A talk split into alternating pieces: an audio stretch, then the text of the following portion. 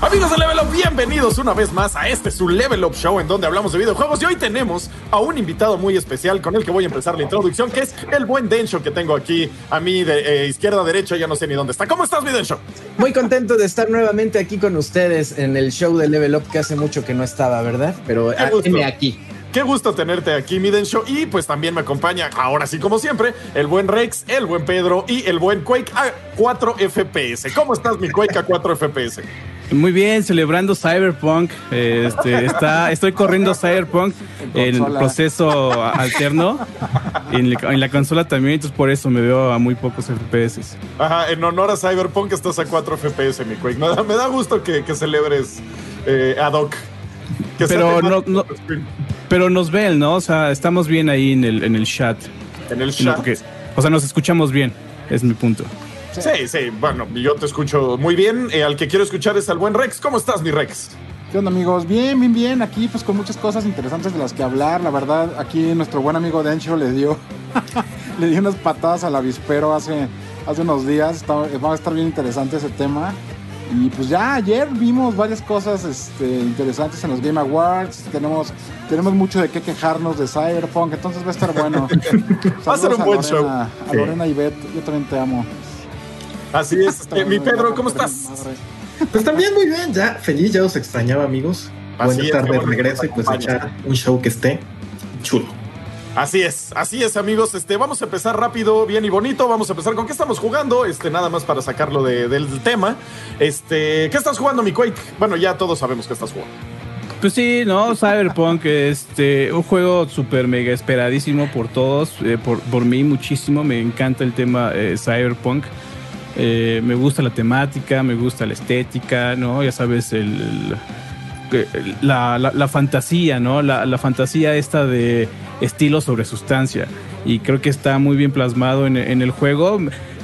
Me, hubiera gustado que fuera un poquitito más hardcore para, para que cumpla todo mi gusto, pero aún así, güey, me la estoy pasando súper bien. O sea, sí, sí me estoy sintiendo como parte del mundo.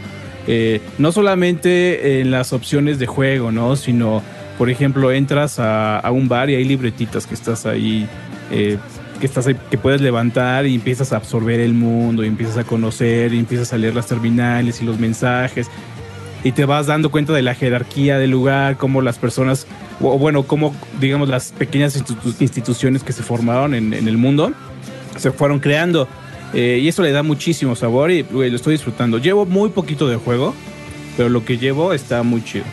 Ok, creo que vamos a hablar un poquito más adelante este, de Cyberpunk o ya nos aventamos. Sí, ya de una vez, así, pero, pero leve. Pero leve, ajá, porque tenemos otros temas. Muy bien, este, pues para seguir con el tema de Cyberpunk, yo también le he estado dando al buen Cyberpunk, este, y gracias al señor Jesús, lo estoy eh, jugando en PC, porque en, consola es casi injugable el juego todavía, eh, desafortunadamente hemos visto que tiene box hasta por debajo de, de, las suelas de los zapatos, y en PC se ve bastante bien, pero necesitas una PC bastante buena, ¿eh? Lo estoy jugando con una RTX 3070 y aún así le cuesta trabajo el juego. ah, ya tienes, ya tienes otra, ya me puedes entregar la, la, otra. luego te la paso. Ajá, porque para, para el Diego, para sus renders. Todavía, todavía no, no se puede porque la tengo que regresar, pero este le estoy jugando en una ah, okay. Y aún así le está costando bastante trabajo al juego, ¿eh? O sea, hay partes donde necesito el DLSS, el Deep Learning, Super Sampling, si no es difícil jugar el juego. Y esto pues nos deja también clarísimo que un juego 4K, 60 cuadros nativo en consolas es imposible, es risible. O sea, por más que digan es la consola más poderosa, no es cierto, no va a poder pasar. Un triple A lo vamos a jugar con algún tipo de escalado, eh, eso es un hecho. Y lo deja súper claro eh, Cyberpunk. El juego está divertido, o sea, sí está chido, que es lo importante, ¿no, mi Quake? Que tiene el factor diversión. O sea, como que sí te diviertes con el juego. Tendrá sus bugs y sus cosas, pero bueno, Skyrim tenía sus bugs y también Fallout tenía sus bugs. Days Gone tenía sus bugs que no les perdonaron, aunque eran tres. Pero a veces, pues hay que aceptar que los juegos tienen bugs y que lo importante es divertirse. Pero eso que dices, o sea, sí, sí es lo importante. Obviamente son juegos, digo, es el O sea, ese, ese es como su, mm, su propósito original, ¿no? Pero también es cierto que hay juegos como Cyberpunk a los que se le ha invertido tanto tiempo en una campaña de marketing donde se han vendido como una, algo revolucionario y algo que va a rompernos a todos y que va a ser así un parteaguas. Y yo creo que en esa parte, yo creo, no tampoco llevo tanto jugando y lo estoy jugando en consola.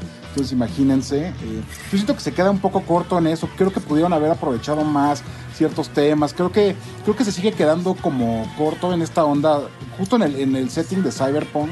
O sea, creo que, creo que seguimos todavía eh, como, como en esta visión como futurista que, que, pues desde Philip K. Eh, ha, ha seguido este, como presente, ¿no? O sea, siento que en cualquier momento podría podría salir ahí Arnold Schwarzenegger yendo a Marte, o sea, o la glorieta de insurgentes, ya sabes, así como, como, en Total Recall. Y yo creo que ahí les falló un poco, tal vez. Siento que la ambientación pudieron haber hecho más. Siento que a lo mejor pudieron haber. Eh, no sé, metido más, como más cosas futuristas. Y eso lo pensé particularmente ayer, Quake, cuando dijiste esto no es un juego, esto es simplemente una visión del futuro. No sé, a lo mejor pudieron tal, ahorita que, que está como tan crítica la cosa con, pues con Estados Unidos pateándole las bolas al Acuerdo de París y lo del calentamiento global. Siento que tal vez este juego pudo pudo haber, pudo haber hecho algo más ahí, ¿no? Haber, haber tratado de concientizar un poco más. Digo, ya que estábamos tratando como esta onda como del futuro ahí medio distópica y así. Pero bueno, eso es algo que, que, que siento yo y me está gustando, sí me está gustando, pero también ya me ha pasado como tres veces que estoy jugando y así de repente y me saca del juego, güey. Ah, sí, y los, y los checkpoints automáticos no son tus amigos, güey. O sea, si no estás guardando constantemente manual, sí es una patada ¿eh? en, la, en, las bolillas. Sí, es, eso sí, los saves no están tan, tan juntitos. Eh, a mí ya me tocó morir una vez. Eh, bajé unas escaleras y mi personaje se le rompieron las patas. Entonces tuve que regresar bastantes minutos, así como una secuencia completa de, de, caminar para llegar a un lado, ¿no? A mí sí este... me ha mandado al desktop varias veces. O sea, de que estoy jugando y desktop, así de repente de, ah, ok, crasheaste de bolas. O sea, ok. ya van varias, ya van varias que me pasa. Pero algo que dices que es muy cierto, Rex, es que sí, eh, no es una visión tan futurista, es más bien como un presente alternativo. Así lo veo el, el, el juego. Como si algo hubiera pasado en el pasado que nos hubiera adelantado en ciertas partes mucho eh, tecnológicamente y en otras nos deja igual, ¿sabes? Eh, por ejemplo, la gente sigue fumando cigarros de, de papel, entonces es como, mm, o sea, ya hoy existen alternativas al cigarro electrónicas, por ponerte un ejemplo muy burdo, ¿eh? Pero sí lo veo como este retro cyberpunk, retro... Es, es como una retrofuturismo. Cuasi futurista, retrofuturismo, ajá. Cuasi, ajá, o sea, es así, es como, como el Doctor Evil, güey, con su pinche chamarrita así cromada. ¿No? Y es así como, ah, güey, ya este güey es del futuro. O sea, no sé, güey. O sea, que, no sé, que se sí. queda como así. ¿Tú ya lo jugaste en show? No, pero estuve viendo varios este, gameplays que estuvieron streameando desde allá. Okay. Y pues lo más que me, más me llamó la atención fue que sí tiene muchos bugs. Uf, uf, que se atoran los personajes en el concreto y y eso es lo de menos. De repente no tienen piernas, de repente se te escapa acá el, se le sale el chile. se le sale el, se te sale el chilaquils de, del pantalón. Exactamente. Sí, se ve muy. O sea, pues de lo que pude ver es que es, eh, tiene muchos bugs, que no, está. Eh, se, se, ve como que la curva de aprendizaje para todo lo que puedes hacer en el juego está pronunciada. Ah, eso sí, eh, eso sí. Uh -huh. o, o sea, no es. Te metes a los árboles de habilidad y dices, ¿what? Ajá, sí, así fue lo que pude ver que, que, lidian mucho con eso, así de, güey, no estoy entendiendo nada. Eso de que estás haciendo una misión o estás haciendo algo y progresas y de repente por, o crashea o te matan y es un poco frustrante volver a hacer todo lo que es, eh, pues volver a hacerlo todo. Ya tres veces me pasó. Ajá. No, y es, es, es, lo que pude ver. No, no podría opinar realmente porque no lo he jugado, pero lo jugaré. Y, y, ahorita, retomando rapidísimo algo que dijo Rex, que también se me hace muy importante, esa cosa de que las cosas ya no puedan ser políticas porque, uy, qué miedo, la gente se enoja, me frustra. Porque pudieron haber hecho muchas cosas de cómo hay un futuro distópico donde ya somos eh, idiotas porque las corporaciones ya nos encontraron la maña y ya saben cómo hackearnos el cerebro para producir dopamina. Y hubiera estado bien chido que lo abordaran más de lo que lo aborda el juego. Y era una de las cosas que a mí me esperanzaba ver, pero no, todo es como muy seguro, todo es muy bonito y todo eso. Digo, meten dos, tres cosas de sexualidad por ahí como los pósters eh, que ya vimos eh, polémicos, pero de ahí en fuera el juego es bastante normalón, o sea, como que este, pero tiene... un presente alternativo o sea, sí, tiene, sí, tiene, sus temas polémicos. Es lo, que te digo, que está bien padre en el setting. Eh, el setting de Cyberpunk, eh, las corporaciones dominan el, mundo. Al inicio, cuando, bueno, no sé qué personaje elegiste, ¿no? Pero al inicio, el cuerpo, cuando llega, ah, el, prólogo de cuerpo, cuando llega a una cancha, le, llega, unas personas se le pueden al tiro y llega, se le ponen al tiro y el güey saca su charola así, güey, soy de Arasaka y los dos, güey, perdón, perdón, perdón. Güey, aquí te está hablando algo del futuro.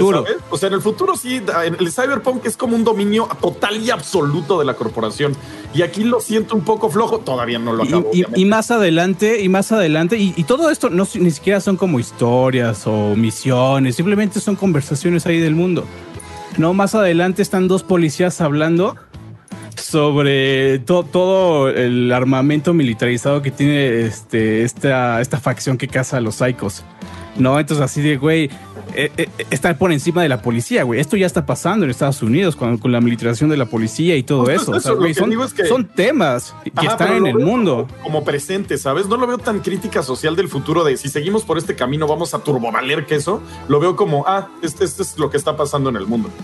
O sea, está bien, no, está mal. Es la magia, güey, ¿no? Sí, también. Que no sea como algo explosivo que venga a cambiar el status quo, sino que simplemente, güey, pues vamos poco a poco, güey, evolucionando hacia, hacia allá. O, por ejemplo, ahorita Martin Lockheed, que es esta compañía militar que le hace armas al Pentágono. Son los güeyes que estaban inventando su, su láser este contra misiles y contra o sea, contra proyectiles balísticos. Y esos güeyes, pues así andan, güey. O sea, andan por ahí haciendo lo que quieren, probando sus armas, o sea. Pero justo es lo que digo antes. nada, güey. Entonces. Es como. Pues, lo pongo muy claro en el ejemplo de la música. Yo pensé que iban a inventar casi géneros de música, aunque estuvieran medio raros o medio feos, que, dije, pues es que no le entendemos porque pues es una cosa muy futurista, ¿no? Y la neta es el mismo reggaetón que escuchas en el antro hoy, es el mismo black metal que escuchas desde los noventas y es como lo mismo, o sea, como que dices, ah, ¿Qué, querías al pinche Marty McFly echándose un solo acá en el encanto bajo el mar, Pues algo diferente, ¿sabes? yo... Eh, eh, reggaetón black metal, o sea, por ejemplo, con Electro. O sea, de verdad ya te dudes, estás haciendo 2077, o sea, vete lejísimos. Y no, es reggaetón así de, oye, mami, mami, mami, y dices, ah, es un antro latino. Cuando llegas al antro, neta, yo sí me quedé así de, y aparte lo está, o sea, cerré todas mis ventanas así para que mis vecinos no se quejen. Y acá le, le subí a, mi, a mi equipo de sonido y fue así de, oh no, grave error, güey. Esto ah, así, oye, güey, no, no, pueden poner una canción fea porque este está. Sí, la neta sí. Street Kid empieza horrible. O sea, empieza y me, me bombardean con reggaetón y fue el, ah, ok, muy bien. Y luego llegas al otro otro que es como rockero y dices, ok, es rock, es el mismo rock que me oigo ahorita o que llevo oyendo 200 años. Entonces, eso es lo que digo que le falta un poquito al juego, como en serio meterte al futuro y decir, wow, qué música más horrenda es esta. Es 2077, boomer. O sea, eso hubiera estado bien chido. Sí, no, yo, yo, eso me decepcionó mucho, sobre todo como que en el antro del principio de Street Kid, como que lo entendí, no dije, ah, bueno, puede ser, pero cuando te subes al, al coche por primera vez y suena una rola igual así como medio reggaetonera y como que sentí que era lo único, sí dije, ah", sobre todo porque hicieron un gran, o sea, no escándalo, pero como que están de, oh, sí, estuvimos con Grimes haciendo la música del futuro, amigos. Ajá, es que me sorprendió. Así como de, Ah, o sea, no sé, la música ha cambiado tan solo mucho del 2000 al 2020 y como que siento que del 2020 al 2077 debería de haber, no sé. Sí, te hubieran metido un drum and bass acá, pero wow, qué desesperante. Pues es que, güey, así es la música, güey. Digo, obvio una estación, no todo, ¿no? Pero un poquito más como de esas cosas. Pero bueno, ahí está, también es un juego, un concepto que se desarrolló en los 70s, me parece, 80s, este... Además también piensa que te tienen que mantener jugando, güey. Güey. No, sí, claro, que claro. No solo es la experiencia así de destruirte musicalmente y que digas, ay, güey, no mames. Pero hubiera estado bien chido ¿no? que hubiera un, un tipo de persona que se oyera algo horrendo. O sea, sí, órale, es que estos dudes oyen cosas espantosas y que tu personaje dijera, no, sabes que a mí me gusta más lo clásico y ahí pues lo justificas un poco para que se oiga normal. Pero bueno, Hay que, hay que seguirlo jugando. Ya la otra semana les contaremos más, ya con más, o sea, como con más este conocimiento, digamos, eh, de lo de cómo no- de cómo lo estamos viendo. Pero yo, yo sigo por ahí cada esquina, cada cosa que pasa buscando a Siri de Witcher. Porque Ah, sí, es lo, es que estoy esperando igual. que- ¿Quién que es el primero que le encuentra? Ajá, en uno de sus viajes en, en el Witcher, bueno, como en, en el, en, en es- en esta onda de- del Witcher, eh, ya ven que ella viaja por dimensiones, así, y en una de las conversaciones, ¿no? Menciona que fue a un lugar extraño donde la gente se modificaba, este... Metal, tenía metal en la cabeza. Ajá, y- Todos No, usaban una carroza. Ajá, voladora, una madre, no me acuerdo bien cómo lo dice. Ay, pero, qué chido. Se supone que va al mundo de Cyberpunk, o al tiempo, o a la dimensión. Ah, qué chido. ¿no? Entonces Ah, eso va a estar bueno a ver quién es el primero que encuentra eso. Sí, realmente existe ese easter egg, ¿no? Ah, está, pues, está ojalá cool sí, a ver qué ojalá pasa, pero pues ya mínimo Kojima ya sabemos dónde está en el juego. di- dice Big Destroy, necesitan ir más antros en el 2077. sí, igual y no hemos, no hemos entrado lo suficiente para... Por ejemplo, Observer, una cosa que me gustó es que sí te pasma un 2070, y- no, 2083 creo que es, que sí puede ser real y es todo el mundo en su casa encerrado, que en cuartitos de dos por dos en realidad virtual. Y no hacen otra cosa más que estar ahí. Y dices, ah, ok, aquí sí se fueron mucho más allá. También por limitantes eh, mismas de- del desarrollo del juego, ¿no? Pero está chido que te hayan pintado un futuro donde digas, ah, la gente ya no sale de su departamento dos por dos y se inyecta comida. Órale, qué pacheco. Entonces, Eso ya bueno, es muy conceptual. Ay, perdón. Eso ya es muy conceptual para mi gusto. a mí, a mí Pero, me gusta, a mí me pues, gusta. puede ser una proyección, güey. O sea, si piensas que, por ejemplo, cuál es o sea, nuestra vida actual y dejando que sea 2020, que estamos todos encerrados, pero, güey, o sea, en la Edad Media, güey, hablamos de, no sé, güey, 1300 eh, bajo, o sea, 1320, 1300 así, güey. El aldeano promedio caminaba 30 kilómetros al día, güey, y hacía Sí. sus actividades. Entonces, ese güey le dije, "Ah, no manches, güey, en, en 700 años todo el mundo va a estar en su casa ahí, este, viendo, viendo una, viendo un espejo eh, de vidrio y hablándole a la nada, pues, o sea, igual dices, ay, Exacto. no sé, güey, eso está muy distópico, o no sé qué hubieran dicho ellos, está Exacto, muy satánico, güey, o no sé, ¿no? Pero, pues, eh, no sé, güey, está, eso está, eso está chistoso. Como Digo, también todo es un concepto, como te decía, que inventaron en los 70s, 80s, ¿no? No me acuerdo de cuándo es el juego de mesa, pero sí este, es viejo. O sea, no, no es. No, no lo inventó ahorita CD Projekt Red. Entonces, bueno, ahí está esa limitante. Pero denle al juego, está chistosón. O sea, está chido. Apenas le llevamos poco todos los que lo llevamos jugando porque lo dieron el mero día de salida. Este, pero yo sí lo recomendaría a ciertas personas y empecé. En consola me aguantaría un poquito todavía. Sí, yo, yo igual, o sea, yo estoy jugando en Play 5, no, no se ve horrendo, pero la verdad es que sí creo que si no están así súper turbo peados por él, como que sí pueden esperar un rato, no pasa nada. Exacto. Sí, como dice Pedro, aguanten a que salga el parche al menos, el parche para Next Gen, que me parece que va a salir en un mes, dos meses, no me acuerdo. Este, y sí, espérense un poquito para jugar Cyberpunk. Y si tienen PC, pues ya denle de una vez. Si no les importan los bugs, porque hasta PC, hasta en la mejor PC de la historia está lleno de bugs y, y se, se- pues le pasan cosas, ¿no? Extrañas como a todos los juegos de mundo abierto tan grandes. Dice Francisco García que sí es 9.4, güey. Nah, nah, le pondría hasta ahorita un. No sé, eh, hablo, de mí, te ¿eh? falta, te falta, Me güey. falta, pero con lo que llevo ahorita, mis, no sé, 5 o 6 horas que llevo, tendría un 9 sin por ahí, 9, 8, 7 por ahí. Pero bueno. Eh, Yo digo que ya vamos, va- va- vamos a pasarle a lo de Sí. a lo de ¿cómo se llama? Freemele, Pedro, que, igual que Pedro nos dé ahí una introducción al tema y luego ya que Densho nos cuente ahí cómo cómo, cómo puso al mundo a arder así. Pues bueno, fue lo que ya platicamos hace, hace varias semanas de que pues esta, esta como mini guerra que se traen los fans de Smash, sobre todo el competitivo con Nintendo, porque sienten que Juan, ya vi que es Juan, sí, Juan. ¿No habías visto que es Juan? Pues básicamente que gente quiso hacer un torneo de Mili porque pues ahorita Mili son puro, o sea, como no tiene online, todos los eventos son presenciales y pues llevan estos dudes haciendo su comunidad 20 años de peleas. Pues ahorita llegó el COVID y les digo, pues sabes que se me van a morir la comunidad de Smash porque no se pueden juntar. Entonces quisieron usar como una especie de versión modificada del Mili que trae una cosa para jugar online, pero la tienes que jugar con emulador, no en un GameCube. Entonces como que Nintendo dijo, esto abre la puerta a la piratería, este, yo quiero proteger mi IP, ¿saben qué? Bye, su torneito no lo pueden armar.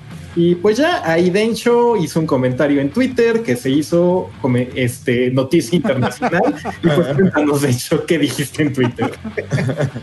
Pues mira, lo que yo puse en Twitter y, hago la aclaración de que pues mi cuenta de Twitter la uso para, para manifestar lo que tengo en la cabeza, ¿no? nada más. O sea, no, no, no, no lo uso como, como algo serio ni nada. No pongo chistes, pongo lo que se me viene a la mente. Y en ese momento, en la mañana empecé a ver los retweets. Ya tenía conocimiento sobre todo lo de el hashtag FreeMelee. Desde el 18 de noviembre habían cancelado el evento este evento, este torneo que se llama The Big House y que vienen haciendo desde 2011 un, un chico de Michigan que se hace llamar Juggle Guy y él, este, él empezó a hacer este torneo eh, interescolar. Se iba a las universidades y ahí empezó a organizar el Big House y desde entonces hasta ahora lo llevaba a cabo sin ningún problema con Nintendo. Yo asumo, porque eso no lo sé, que en algún momento ellos, pues como, como todos los que hacen torneos y quieren hacerlo de, manera masiva, este, yo creo que en algún momento le pidió ayuda a Nintendo, tipo, oye Nintendo, ¿no te gustaría pagar para el torneo? Y Nintendo, ah, no, no, pero este, tú hazlo, no te preocupes. Este, oye, ¿no tendrás unos juegos para regalar? Tampoco. Plumas, no. Termos, no este, un, diplomas tampoco, güey. Demandas. Este, pero, pero tú hazlo, tú no te preocupes, ¿no? Eh, yo creo que así era, no tengo el conocimiento exacto de eso, pero este, en esta ocasión pasó que, eh, como, como dice Pedrín, eh, eh, empezaron a, tuvieron que recurrir al sistema en línea apócrifo, por decirlo de alguna manera, porque el juego que juegan eh, originalmente no fue diseñado para jugarse en línea, que es Super Smash Bros. Melee, Melee, como le quieran llamar, o Dairanto Super Smash Bros. DX. ok, así lo voy a decir de ahora en adelante. Qué. Así le vamos a decir, para que salió para GameCube en 2001. O sea, ya casi 20 años de ese juego y lo siguen jugando y está chido. Entonces, este, pues este, eh, recurrieron, eh, como dice Pedro, a, do, a dos partes. Una, crear un software para poder conectar el juego en línea. Y el otro, pues para sacar el juego, el código del juego del disco, ponerlo en una PC y combinar ambas cosas para y ya reparten el juego virtual, ¿no? Ah, pues te paso el, el este, pues el Smash Bros, ¿no? Bueno, cuando empezaron a, a, a, a decir esto de, ay, pues vamos a hacer el torneo en línea, melee, no sé de qué manera se enteró Nintendo, no sé si los de David House los contactaron para decirles, oigan, pues como cada año, ¿verdad? No, no tienen lana. Eh, y no sé cómo se enteró Nintendo, pero cuando se enteró, alguien de, de, de relaciones públicas mandó, el, eh, les, les, avisó, este, que fue el primer aviso.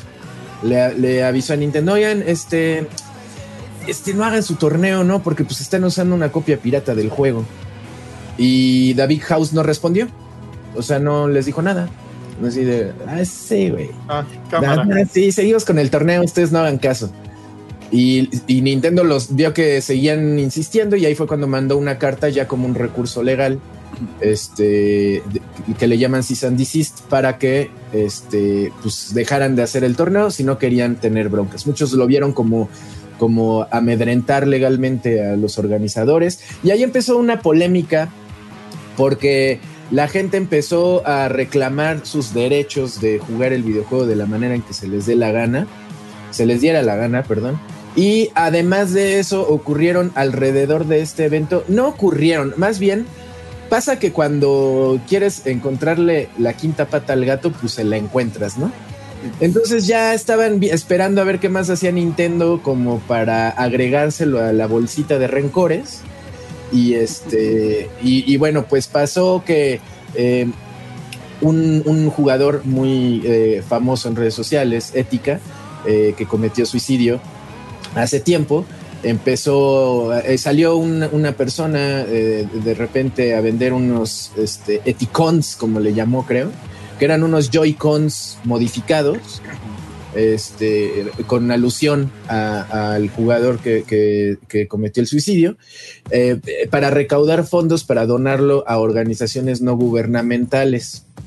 Con la venta de los de, de estos Joy-Con modificados, Nintendo les mandó un aviso: ya no vendan eso, por favor, porque eh, están alterando el logotipo de, de un producto oficial mío, están alterando el nombre oficial de un producto mío, y yo no quiero tener nada que ver con eso. No sean culeros, digo, no sean mala onda, perdonen el lenguaje florido, y este, quiten.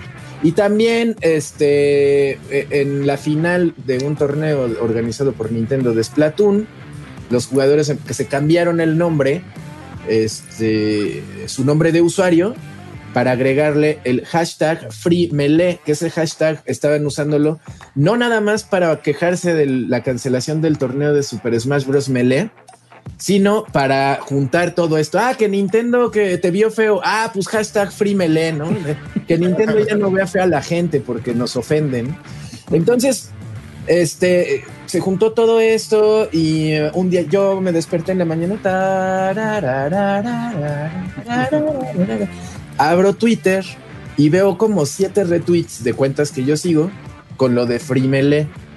Yo ya había procesado todo eso, de hecho ya había hablado de, de, ya había dado yo mi opinión y asunto cerrado para mí, caso cerrado porque pues yo no, no soy especialista en la escena de esports, mucho menos en la escena de Super Smash Bros. Este, ni me importa, no, por, no, no me lo tomen a mal, ¿verdad? Pero este, pues ustedes jueguen y diviértense, diviértanse, no tienen por qué tener mi aprobación. Este, y, y ya, eh, yo normal, yo me, yo me entero porque me dedico a esto, soy comunicador, entonces tengo que enterarme poquito de todo, ¿no? Y sí tenía en la, mira lo de, lo de pero para mí ya era una cosa del pasado. Eh, ese día se volvió a destapar porque ese día pasó lo de los Joy-Con modificados que Nintendo también bajó. Entonces empezaron a poner, es que Nintendo no nos deja, es que Nintendo no sé qué, y más hablando de, de la cancelación del torneo. Y personas poniendo argumentos de, no, es que Nintendo está mal.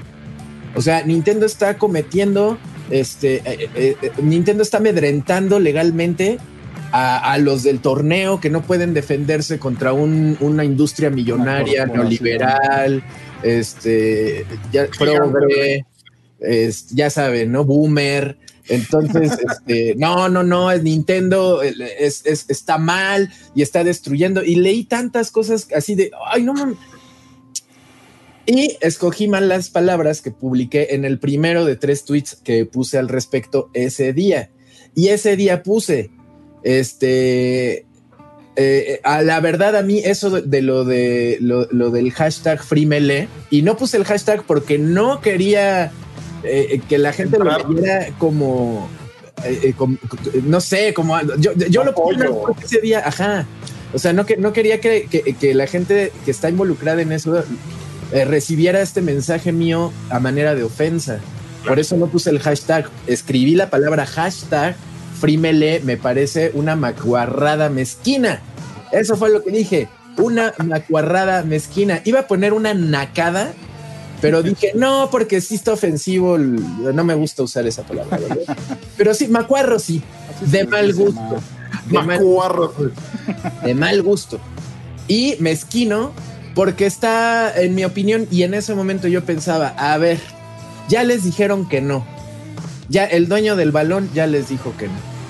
O sea, imagínense que cada año alguien va a hacer una fiesta a, su- a la casa que tienen ustedes en Cuernavaca. Y ustedes no sabían. ¿No? O sea, cada año esos güeyes escogen hacer la fiesta en la casa, en su casa. Yo lo que no sabía es que tenía casa en Cuernavaca. Y cobran la entrada, güey. Ajá, y, y hacen su relajo y todo, y de repente llega el dueño y dice, ah, chinga, qué pedo, oye, que vas a hacer una fiesta en mi casa. Sí, pues no, pero siempre la hacemos. Pues sí, pero ya no, güey. ya no. A ver, vengan para acá. Oh, Free Casa de Cuernavaca. Ya no nos van a dejar hacer la fiesta Oculey. Ya no, no, no afloja la casa. Y no sé, siempre la hacemos así. ¿Cuál es el problema? Entonces, es esa, esa actitud de necedad la que hizo que, eh, que, que me, me molestara en ese momento, pero era una molestia generalizada, no una molestia específica contra la comunidad que juegue Smash ni nada, ¿no? Es, Claro, claro. Mi molestia era contra la necedad. Si ya les dijeron que no, en lugar de estar creando un hashtag que desde mi punto de vista es chantajista y es hasta como de secuestrador, o sea, están haciéndole mano de puerco a Nintendo, como que eh, haciéndose las víctimas para, para, para que le salga el capricho. Ahora, eso refiriéndome a la forma agresiva en la que se estaba usando el hashtag Frimele. Y después de esa idea, yo puse, este, le tienen tanto amor a, a, Super Smash Bros. Melee, entonces hagan su torneo sin cobrar. Y ahí, ahí valí yo. Porque no sé nada de videojuegos y ya me tengo que retirar de- del medio gaming porque soy boomer. Sí, pues, ¿no? sí. Porque no entiendo los esports ni lo difícil que es organizar un torneo cobrando. Y yo, pero es un videojuego, ¿no? O sea, no es así como, como armar una bomba nuclear. O sea, es, es, es un juego, es un pasatiempo. O sea, ¿por qué originalmente Juggle Guy organizó el torneo de The Big House? Por diversión. Porque quería que entre sus amigos vieran cuál la tenía, quién, quién la tenía más grande en el Smash y pues se juntaban, comían eh, sus abritones y, y se tomaban sus chescos y- y- y ya celebraban al ganador. Y en algún momento dijeron, oiga, que se lleve algo, ¿no? Y gradualmente empezaron a hacer a- a- así el torneo de The Big House, porque a mí lo que me enteró eran la, la gente experta en el tema, es que siempre salen tablas. Ahora resulta que nadie gana nada de los esports Ajá, nadie. Es, por es- diversión y que todo es gratis. wow, wow. No, pues sí saben un chorro ustedes, muchachos. Entonces resultó que de repente no, que todos salen tablas, que los organiz que todo el mundo hace torneos gratis por todas partes y que los organizadores eh, siempre ponen de su dinero. Wow, no, no sabía, perdón, estoy muy fuera de la escena. Entonces, este, eh, como yo sugerí que no cobraran, pues yo me convertí en el idiota del año, porque ¿cómo es posible que el ser humano pueda organizar torneos sin invertir dinero y sin cobrar cuotas de inscripción? O peor aún, hacer un torneo gratis y ellos mismos pagar las cuotas de inscripción de todos los demás. Entonces, dije, bueno, ok, soy un, soy, soy un idiota, no importa. Hice una transmisión en mi canal de Twitch con unos organizadores este, de torneos de Smash Bros. aquí en México. Eh, porque uno de ellos tu- tuvo la amabilidad de decirme, oye, yo sí, yo, yo ya estoy viendo todo el fuego que hay, porque pues con el tweet que publiqué, este, pues me cayó toda la comunidad de Smash, únicamente la comunidad de Smash. No hubo personas que no estuvieran involucradas de una u otra manera en, en, en los torneos de esports de Smash Brothers. eh, que, que se tomara la molestia de insultarme. Solo fue esa comunidad. Y no estoy diciendo que la comunidad sea así. Las, personas como in- individuos, cada uno de ellos, no importa si es de la comunidad de Smash o no importa si ve telenovelas en la tarde, no importa. Ellos son los que toman la decisión de insultar en Twitter, no es la comunidad. Entonces, este, uno de ellos sí dijo, no, oye, podemos platicar porque yo sé que no lo hiciste con mala intención y lo que dijiste fue en mala onda. Ok, hice una transmisión en mi canal de Twitch respecto al tema. Y este, y efectivamente es una comunidad que, que le gusta hacer torneos y que le gusta toda la parafernalia alrededor de la organización. Y a quien no le gusta, ¿no? O sea, yo creo que esta, esta actividad que, que es como de metavideojuegos, este, de juntar a muchas personas, de, de- de tener público viendo este, los torneos, este, el aplauso del, del- del monstruo de las mil cabezas, ¿no? Cuando sube a recibir su premio el ganador. Ya lo vimos con el Checo Pérez, ¿no? Que ganó su carrera de Fórmula 1 y un momento épico, espectaculares en toda la ciudad, hablando de Checo Pérez, otras personas diciendo, pero golpeaba mujeres, ¿por qué hay que estar contentos con la victoria? en- en muchas cosas, pero es esa, esa, e- esa vivacidad que, que, que ocurre en unas competencias, en cualquiera, pues siempre llena de entusiasmo a los que participan y les da hambre de más, ¿no? De repetir la experiencia una y otra vez, porque está bien padre y yo lo entiendo. Está bien, o sea, no digo, ni siquiera yo tengo que decirles que está bien o que está mal, porque yo qué, a mí qué me importa, ¿no? Con que sean felices es suficiente. Pero bueno, después de todo lo que leí respecto al caso, de lo que platiqué con estos muchachos, eh, me queda claro que efectivamente es un problema que tiene muchos matices, no es blanco y negro. Es un problema que en mi opinión no es importante.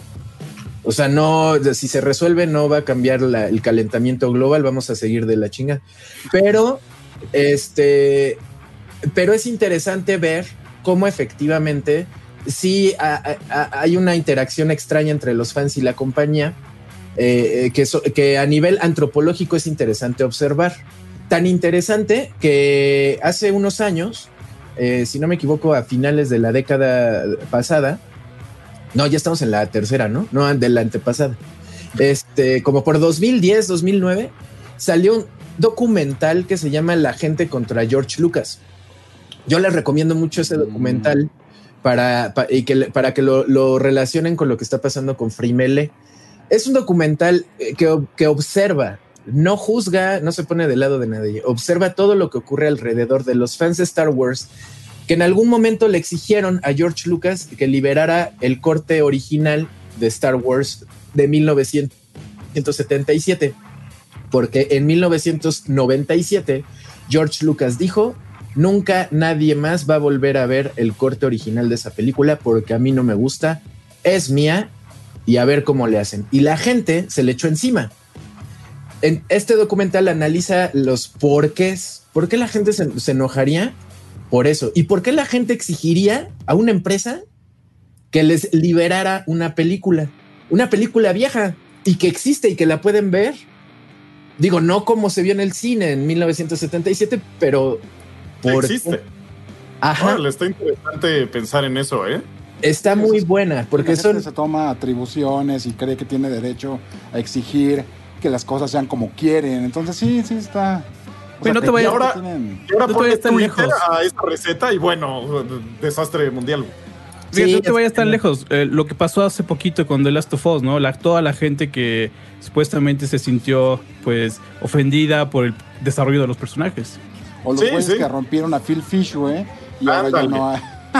Bueno, Fish también se rompe solo, ¿no? O sea, o sea, sí, güey, pero, pero el, el problema era como real y, y cierto. O sea, de verdad la gente cree que tiene derecho, güey, a que las cosas sean exactamente como quiere. O sea, cree que están en Burger King, güey, y te tienen que hacer la hamburguesa exactamente como Exacto, tú quieres. güey, y, güey, se ponen a amenazar gente de muerte. Sí, es un, ese tema está interesante. Sí, y la forma en la que Ay, la gente reacciona, por ejemplo, Trans Relax, que no se ven tan relax, la verdad. En el chat dice: Entendemos tu punto, pero se defiende a la empresa multimillonaria o al tipo que gana plata por hacer feliz a los usuarios que juegan. Ok, el mismo caso con tu argumento. De repente, no sé si ustedes ubican esa- ese pedazo de circuito interior en la Ciudad de México, donde hay un puente peatonal y desde ahí se puede ver lo que ocurre en el Autódromo Hermanos Rodríguez cuando hacen Ah, sí. los festivales de música, Ajá. el Corona, ¿no? Bueno, y no sé si han visto que hay gente que, que llega, pone sillas y vende los lugares de las sillas para que la gente pueda ver el, el- el concierto desde la silla. Y llega un policía y le dice, oye, no puedes hacer eso. Y esta persona que es trans relax dice, ¿qué? ¿Están defendiendo a los multimillonarios del Corona Capital? ¿O a mí? Que soy solo un tipo que, que, que gana plata haciendo felices a las personas. bueno, Sí, pues, sí. Es que. Sí, no, no hay otra forma de, de verlo. Bueno, sí hay varias formas de verlo, ¿no? es que Pero pues, esa es la verdad. Pues es- es- esa es la parte que a mí me molestó este, de, de la insistencia y la necedad, porque siempre va a haber una manera de arreglarlo y que digan, es que Nintendo tiene razón protegiendo su propiedad intelectual, legalmente tiene toda la razón y Rex no me va a dejar mentir. Ni, ni el Polemicat. Aquí está. El Polémica. No, y No. de hecho, Totalmente de acuerdo. Ellos, o sea, más bien, si no te gusta lo que está haciendo Nintendo, no compres, no consumas Nintendo y listo. O sea, yo siempre he dicho que esa es la. Votar con la cartera, mucha gente. Es, una frase que se dice mucho, pero es real. O sea, no te gusta cómo está haciendo las cosas esta compañía, tírala a la basura. A mí no me gusta cómo está haciendo las cosas Disney desde que nací. No les doy ni un peso de un babero de Mickey Mouse. O sea, si voy a comprarle un regalo al hijo de un amigo, no le compro nada de Disney, ¿sabes? Porque Vamos a mí no me gusta cómo hacer las Vamos a cosas. asegurarnos que, que eso sea verdad, güey. Te vamos a auditar así de los, últimos 30 años. O, o Apple, nunca he comprado nada de Apple. O sea, no- son, son compañías que no me gusta cómo hacen las cosas y decido eh, quitarlas de mi vida. Entonces, hagan lo mismo. Si no les gusta cómo está haciendo las cosas Nintendo, no compren nada de Nintendo y listo. Y al rato Nintendo va a decir, ay, si nos estamos viendo medio villanos, ¿verdad? Mejor vamos a hacer esto. Y van a ellos a hacer sus políticas. Tal vez como la gente quiere, ¿saben? Porque pues se deben al público, al- a fin de cuentas. Entonces al final pueden decir, ah, ok, quieren un torneo de Smash, ¿en serio lo quieren tanto?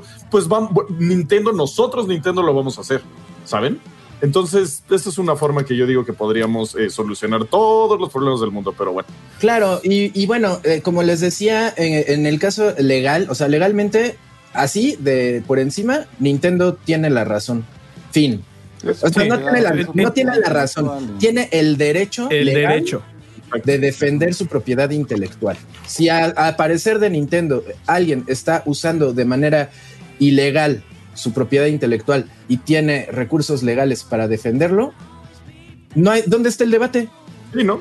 Aparte. Nintendo, Nintendo se hizo con bases legales, o sea, sus raíces vienen de demandas. Entonces, eh, bueno, en claro. Estados Unidos, obviamente. Entonces, es una compañía que se la sabe y es una compañía que va a proteger su propiedad intelectual porque nació con PTSD de que de- desde sus inicios le están diciendo que lo que está haciendo y que bla y que no y que sí. Entonces, es una compañía que tiene un traumilla por ahí y que va a usar todo lo que pueda.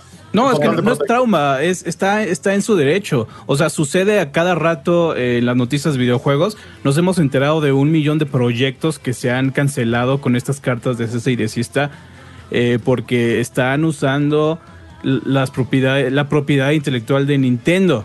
O sea, Hay eso es... que agarran la onda, ¿sabes? Es como. eh, Sí, Spencer. exacto. Hay, hay compañías que agarran, que agarran la Pero onda. también no todos Pero- supuestos son iguales, ¿eh? O sea, O sea, en serio, todas las- Sí, ya claro, se la pero- saben. Ya se la saben. o sea, neto, no hagan un juego de Mario Bros. Mejor Pero- usa. o también sabes cómo pasa cada rato con Star Wars, con todas esas franquicias súper populares. Hay un montón de proyectos de Star Wars que cuando eh, se vuelven populares o los, eh, los sacan en una noticia, pum, los cancelan. Es- Este, este juego de. No juego, sino proyecto de unos argentinos que estaban recreando escenas de Vice City. Perdón, de San Andreas en Grand Theft Auto 5. Igual llegó Rockstar y pum, los, los tumbó. Pero la onda es de que y, y la gente estaba ahí también este, reclamando, ¿no? Con mucho clamor así de, güey, pero ¿por qué hacen esto? Estos güeyes no, no están vendiendo el juego. Y es de que tenían su Patreon, ¿saben? Sí, Claro. sí, sí. Ahora, eh, también algo. eh, ay, se me fue la onda que iba a decir ahorita. Este, ah, sí. O sea, puedes verte como buena onda como compañía, porque Phil Spencer perfectamente pudo haber dicho: ¿Saben que eso de Craig no me gusta y el que esté usando Craig lo demando? Al ALB. No, no, eso no. Claro No, mal ejemplo, eso. mal ejemplo. Otro, otro, ¿Por qué no otro, otro buen hacerlo? ejemplo, otro buen ejemplo sería este Valve. Valve ha permitido que su licencia sea ocupada varias veces, o sea, su licencia de Half-Life sea ocupada varias veces con fans que piden permiso. Oye, quiero ser Nova Prospect. Ahora le va. Oye, quiero, quiero hacer Hunt the, Hunt the Freeman. Pum, el peor juego de la historia. Pero se arriesgaron. Ellos podrían decir que no, Es ¿sabes? que Pero eso que sabemos que, decías, es una Trash, por ejemplo. buena onda, digamos. Por lo que no era buen ejemplo lo de lo del Brute este, güey, es porque simplemente la gente lo estaba haciendo con propósitos recreativos, burlarse, un meme y ya, güey. Pero en el, o sea, no, no. En el caso que dice Quake, por ejemplo, están haciendo un juego, güey. Va directamente sobre la misma línea de negocio, digamos, para la que Valve tiene los derechos de sus marcas, digamos, ¿no? O sea, si alguien agarrara al Brute y empezara a hacer un juego No, playeras. Halo, O sea, digamos playeras. pero, o sea, ahí, ahí también, eh, de, de ahí, como dices tú, a lo mejor, a lo mejor estos güeyes hubieran podido hacerle el cease and desist, pero eh, es, es otra cosa, o sea, no va directamente, como dice Quake, sobre la línea de, de que están haciendo otro videojuego con esos assets, ¿no? O con esa licencia, o con eso. Digo, también depende Claro, de, de lo, que quería ejemplificar es la, la- la disposición y el buenondismo que puedes llegar a tener para decir, ok, no hay, no hay falla, lo hacemos. O sea, Pero, sabes que... Por ejemplo, eh, fíjate, güey, ahorita están diciendo de los, de los Joy-Cons que se vieron muy mala onda y que por qué. A final de cuentas, también hay que tener en cuenta que Nintendo ahorita está enfrentando varias demandas en diferentes partes del mundo por los Joy-Cons, por la onda del drift y por lo que, o sea, que se descomponen y entonces, ¿qué pasó, Dencho? Justo, qué bueno que sacas el tema de los Joy-Con, porque justo en esta semana, eh, este, em- em, justo ayer creo, ayer, entre, entre antier y ayer, empezó a salir eh, eh, información que no tengo confirmada respecto al problema de los Joy-Con, que al parecer la persona que estaba organizando todo esto solo iba a donar 10% de la recaudación de la venta de los Joy-Con y que Sí, no, claro. y que no ha- había pedido permiso a la familia de la persona que se ah, suicidó o sea, sí. para Ah, que lo hiciera y el hermano salió en redes sociales a decir no le compre nada a esta persona porque se está robando la lana, nunca nos pidió permiso, no hay comprobantes de que esté donando el dinero a ninguna organización, etc, etc, etc. Y con eso me brinco para eh, este para ver el matiz del problema y lo voy a decir rápido para que no pongan zetas en el chat de que los aburro. Este rápidamente, yo trabajé en, eh, al lado de las oficinas de, eh, de Gamela, este, que eran los distribuidores oficiales de Nintendo aquí en México, eh, que trabajaban en coordinación con una exportadora llamada Itochu, eh, japonesa. Y Itochu, eh, el dueño de, Itochu era japonés y ten- tenía muy buena relación con la familia de Nintendo, este, con los Yamauchi y con los Arakawa. La relación entre Gamela y Nintendo parecía que era muy cercana por eso. Este, y cuando Nintendo este, empezó a hacer negocios con la exportadora, con la importadora exportadora Itochu, ellos, Itochu tenía eh, eh, mu- muy fuerte la presencia aquí en México y por eso abrieron Gamela. Este, y, y daba la impresión, hasta daba la impresión de que existía Nintendo México porque, porque la, la presencia era muy cercana. Esto en los noventas. Bueno, yo trabajaba en Club Nintendo, las oficinas estaban al lado. Y por- eh, bueno, este, eh, sin cometer ningún tipo de indiscreción laboral, este, en esa época Nintendo a Gamela le dio muchísimos, muchísimos este, libertades para el uso de su marca. O sea, así de, ah, tú vas a vender mis juegos, qué padre. Usa el nombre de Nintendo para lo que quieras, hermano. Tú tienes todo el derecho, ¿no? Así de, este, obviamente para lo que quieras de publicidad, ¿no? Sí, claro. Ajá. De- eh, tan, tan buen deal tenían que en Editorial Televisa no se explicaban el deal con Nintendo, entre Club Nintendo y Nintendo. O sea, eh, eh, administradores dentro de Editorial Televisa decían, es que está inexplicable, ¿cómo les dieron el derecho sin cobrar? Pues porque, pues para, por ejemplo, para publicar EGM en español, pues teníamos que pagar una, un fee, ¿no? Un, el, Sí, claro, este, claro. licencia, li- licencias con editoriales como Future, y ellos no podían creer que Nintendo hubiera licenciado Club Nintendo sin pagar un peso. Bueno, sin cobrar un peso. Y esto era por la buena relación que tenía con los distribuidores de Itochu, porque eran japoneses también. Bueno, eh, le- les, es- les cedió el, derecho de- del uso de marca y todo eso. Eh, y justo en esa época, eh, al ladito de donde nosotros teníamos la redacción, estaba la persona que se dedicaba a administrar todo lo del, del uso de marca ahí en Gamela. Un X, un señor. Bueno, un día llego a trabajar y veo en su cubículo un listón amarillo de la policía cerrando, sí, cerrando todo el cubículo. That escalated quickly. Sí. Bueno, había cuadernos de Mario Bros, tenis de Mario Bros, ropa de Mario Bros, playera de Nintendo, de todo lo que ustedes que, que quisieran. Tenían un business que se llamaba Fiesta Aventuras, que te llevaban a tu cumpleaños maquinitas con Nintendos y botargas de Donkey Kong y de Mario y Uy, ahí estaba el chuche, seguro. exactamente. y bueno, y todo eso, ellos no tenían permiso de hacerlo porque era un business y aparte creo que era business personal. O sea, no era ni para Gamela ni nada. O sea, era un, voy a hacer mis tenis de Mario. Sí, tal cual, porque pues tengo la marca, pues no, me- no creo que me vayan a decir nada, ¿o sí? Ah, chingue su madre. Pues hicieron eso, ¿no? Bueno, esta historia se las cuento porque a lo largo de los años muchas compañías han aprendido, gracias a la globalización, que no pueden estar en todos lados para, para proteger su propiedad intelectual. Ajá. O sea, eh, y es sabido por muchos que cuando compras un videojuego no estás comprando el videojuego. El videojuego no es tuyo, entonces te están dando permiso de usar el juego. No, Ah, eh, y, y- y decías, pero ¿cómo? Pero yo tengo el cartucho, es mío. No, nunca fue nuestro. Lo que pasa es que antes las compañías no tenían la posibilidad de ir casa por casa a cobrarte más dinero porque se lo prestaste a tu amigo. Si hubieran podido hacerlo, lo hubieran hecho. No, man, claro que sí. Pues no le van a perder. Lo intentaron muchas veces. En Japón, en los 90, a medi- por, más o menos por 1995, metieron la ley en Tokio de, de, no, de di no a la reventa. ¿Por qué? Porque en Japón es muy, es muy común que la gente se deshaga de las cosas una vez que ya no les encuentra uso y las vende. Entonces, este, el mercado de la reventa eh, era súper redituable en Japón para los revendedores, porque iba la gente así de, ah, ya acabé Cyberpunk en, en tres días, y iban a la tienda eh, de compra-venta. ¿En cuánto me lo compras? No, pues en dos dólares. Ah, ah, sí, pues ya de todos modos, de eso a nada. Y se lo dejaban y esos revendedores lo vendían en 40. Esa lana ya no le caía al estudio Sí, claro. ni al distribuidor. A esa lana le caía al revendedor. ¿Y cómo van a perder la lana?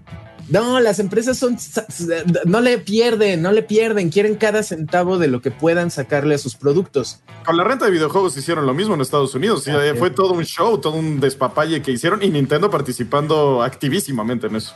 Claro. Exactamente. Entonces, bueno, lo que pasó es que eh, pues la gente pues, se queja, ¿no? Pues no es que no es posible que nos hagan esto. Y, y durante todos estos años que la industria lleva 30 años ya eh, eh, sólida, se han enfrentado a un montón de errores y equivocaciones a nivel de legal, donde, donde a las empresas les dan la vuelta y dicen las empresas, no, ah, maldita sea. Bueno, abogados, prepárense, para la próxima ya no vamos a cometer el mismo error. Ya no le vamos a dar licencias gratis a los mexicanos porque ya vimos que hacen tenis y los venden. Eso ya no se eso ya no lo vamos a hacer. Ca- Cada vez que nos pregunten algo, lo vamos a super checar con, con- con legal, con el departamento legal. Entonces, esto que está pasando en, eh, con lo de Smash Bros. Melee, estoy seguro que no lo están echando en saco roto. Nintendo no es un señor sentado diciendo, quiero que no hagan torneos. Quiero que, que me den dinero. Eso es lo único que quiero. No, Nintendo es una empresa con miles de personas, con inversionistas, con, departamentos de diferentes tipos, como el departamento legal o el departamento de public relaciones o el departamento de marketing y publicidad, etcétera, etcétera. Y tienen que coordinarse a nivel global para poder hacer algo que no les vaya a tener, no les vaya a dar una consecuencia negativa. Tienen que cuidar perfectamente sus, sus propiedades intelectuales, este, y, y no, y no pueden. Si ellos pudieran parar la regla, ¿cuál es la regla Quake? La 36 o la 34, siempre se me 34, ¿no? 34. 34 con los personajes de Nintendo, créanme que lo harían, pero no pueden porque eso en serio está fuera de su control. Pero pues también estuvieron bajando la música de Super Mario 64 y de Legend of Zelda que habían subido sin permiso a YouTube. No, YouTube, pues acuérdate todo el principio de YouTube. Si tú streameabas un juego de Nintendo, te lo podían tirar cuando quisieran, a la hora que Ah, te lo quisieran. tiraban a cada rato, eso nos pasaba. Nosotros Sí. era bien. Entonces la bien gente difícil, dejó eh, de cubrir Nintendo, o sea, los medios dejaron de cubrir Nintendo porque era, sorry, dude, no puedo subir las reseñas porque me las estás tirando. O sea, y- y como dices, no era un señor que decía, no quiero reseñas de Nintendo. Había un equipo que decía, oye, no nos está conviniendo tanto porque no le está dando buena imagen a la compañía. No entendían lo que era YouTube, me imagino. Este, y hicieron este programa de partnerships con, con los creadores de contenido, pero pues tenían que seguir ciertas reglas para poder ser partnership de Nintendo ah, horrible. No Yo por eso nunca cobro, cubro Nintendo porque es imposible. Es Eh, bien difícil. ajá. Es que lo dejas de hacer. Yo también en Token, eh, antes poníamos videos con trailers de películas, con todo, y empezaron a bajar, a bajar, a bajar, prohibido, prohibido, prohibido. Una vez nos, nos bajaron un video porque pusimos un trailer de juegos de eh, que venían para el Xbox y el Strike nos lo dio la Fórmula 1.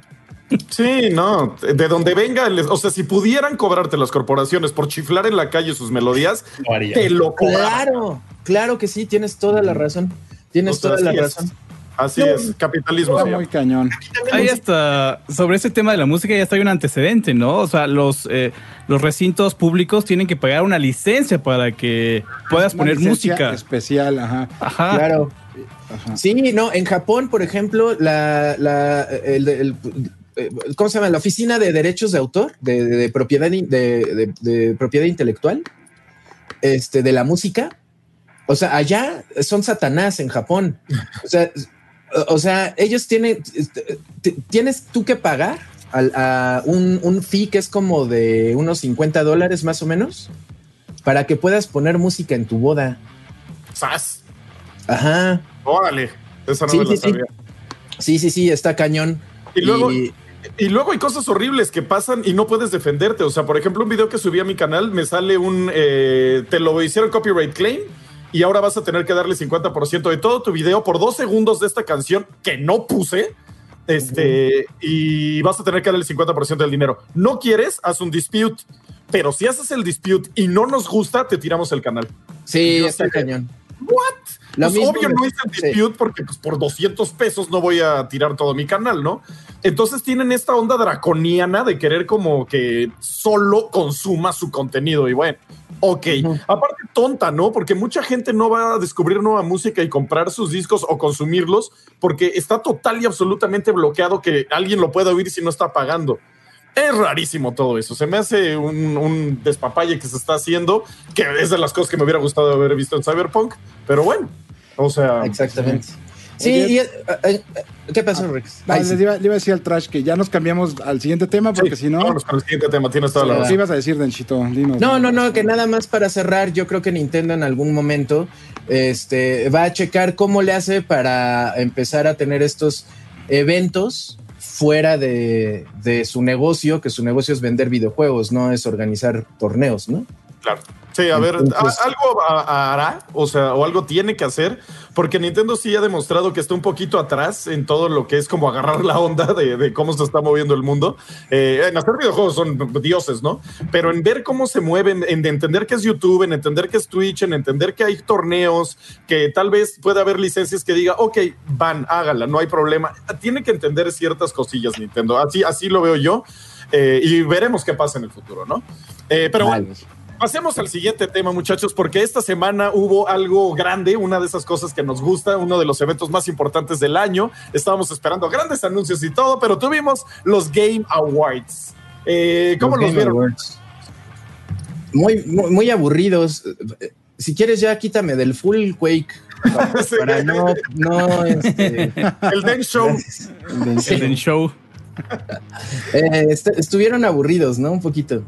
Sí, es, es que sí se sienten aburridos porque duran un montón. Aparte carajo. no había gente, y hay algo que les dije que iba a decir en el show, que dije, eh, en cuanto entre lo voy a decir. Uno, no había gente, entonces eh, como que faltaba el ver gente, ver la, la interacción, todo eso, ¿no? Y dos, como que no son tan de Game Awards, sino de Premiere Awards, ¿no? De repente hay una parte del show donde, ah, sí, mejor música, eh, este juego, mejor eh, juego multiplataforma fue este, y mejor eh, juego de acción fue este. Vámonos con estos comerciales. Y fue como, ¿what? Te, te acabas de aventar cuatro categorías Geoff en dos minutos. O sea, entonces como que le quitan esa onda de, ay, vamos a ver mejor música, ¿quién irá a ganar? Como lo hacen en los Oscar, ¿no? Eh, sabemos que, que te encanta ver gamers en tus awards. pero eh, escritos más chistosos. Eh, entonces como que sí le falta esta estructura todavía de show interesante. Y aparte los anuncios fuera de Perfect Dark, pues estuvieron medio menos, que también pues ya teníamos la expectativa de estar viendo Metal Gear y el otro. eh, para eh, que hubiera como estos super anuncios, ¿no? Que el año pasado sí hubo medio super anuncio, pero duró cuatro horas, entonces también. ¿Ustedes cómo lo ven? Yo creo que se guardaron varios anuncios por la situación. El año está acabando, está acabando este pues débil, la neta. Yo creo, aquí por ejemplo, hace rato estaba checando eso con nuestra gente de ventas y justo el INEGI por ahí se aventó hace un par de semanas un estudio en México en el que revela que los mexicanos están como muy pesimistas ahorita en cuanto a la situación económica y que eso se, eso se reflejó en una caída de 17% en la venta de televisores y electrodomésticos de entretenimiento, ¿no? Entonces, pues no sé, o sea, igual es como una tendencia global y pues como que dijeron, bueno, vamos a, vamos a aguantar algunos de los, de los balazos que traemos por ahí, ¿no? Yo siento que no estuvieron mal eh, varios de los, de, los anuncios, pero pues también como Dencho dice, yo también lo sentí, lo sentí medio, medio aburrido, em, obviamente sí, el ritmo no fue lo que esperaba, pero pues aquí me interesa por un lado ver como también el punto de vista de, Pedro, que estuvo, pues él no estuvo ahí así como viendo el evento y así, ah, qué chistoso.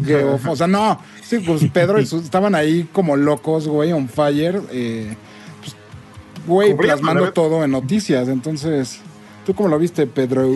Pues, hijo, o sea, es que creo que lo comentaba hace tiempo con, con unos amigos, este, es un problema que creo que la gente le da mucho más lugar a Game Awards del que merece y de lo que quiere merecer.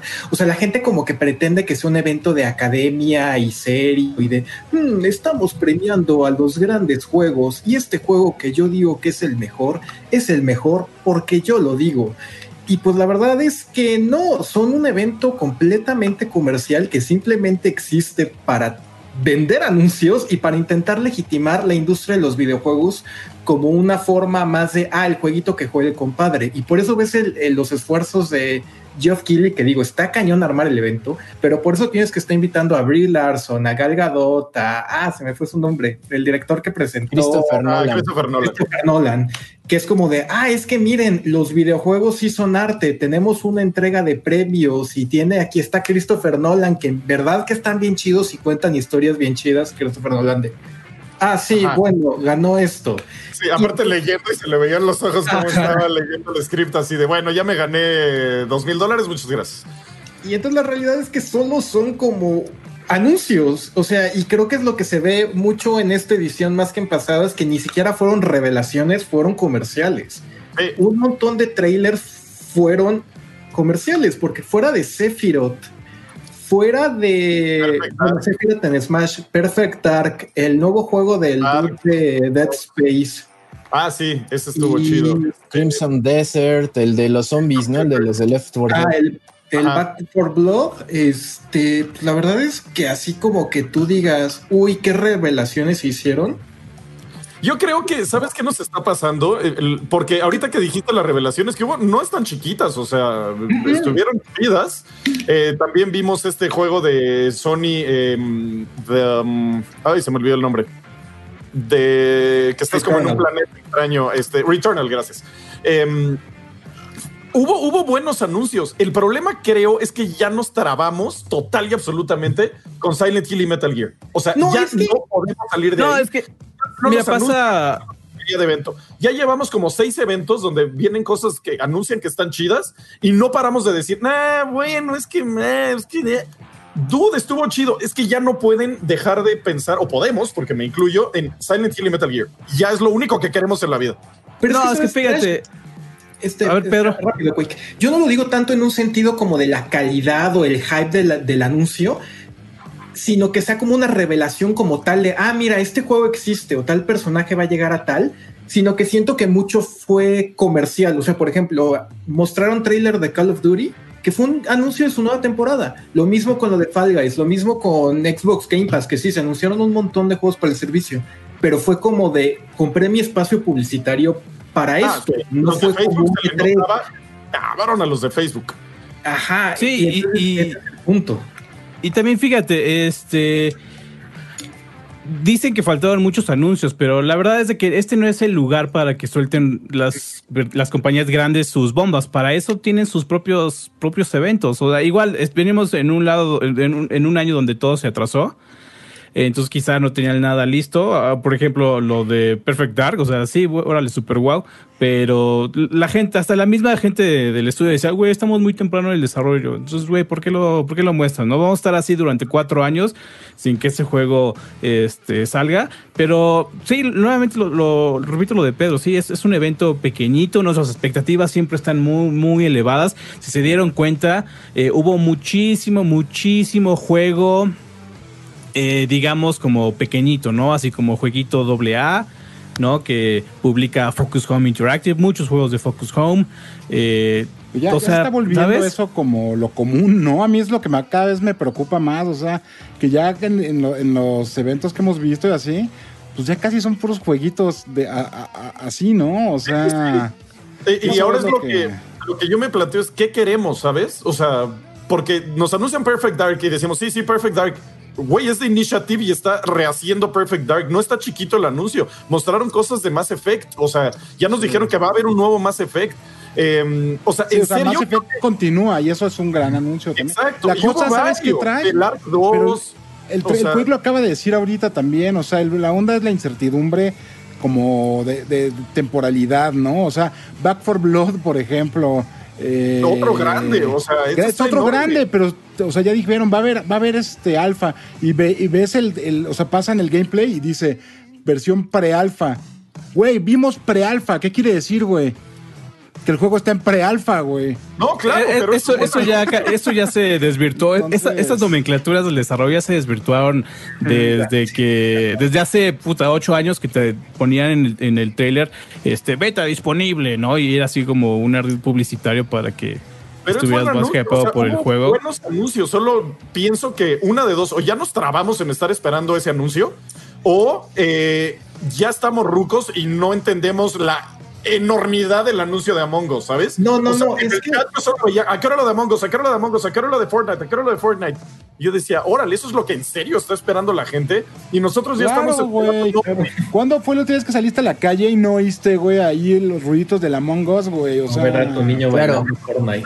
Neta, güey. No, pero a lo que voy es que igual y nosotros ya solo queremos oír el gran anuncio, el remake de eh, Igual que todos, güey, igual que todos los humanos, güey, solo queremos, güey, lo que queremos, o sea, la neta.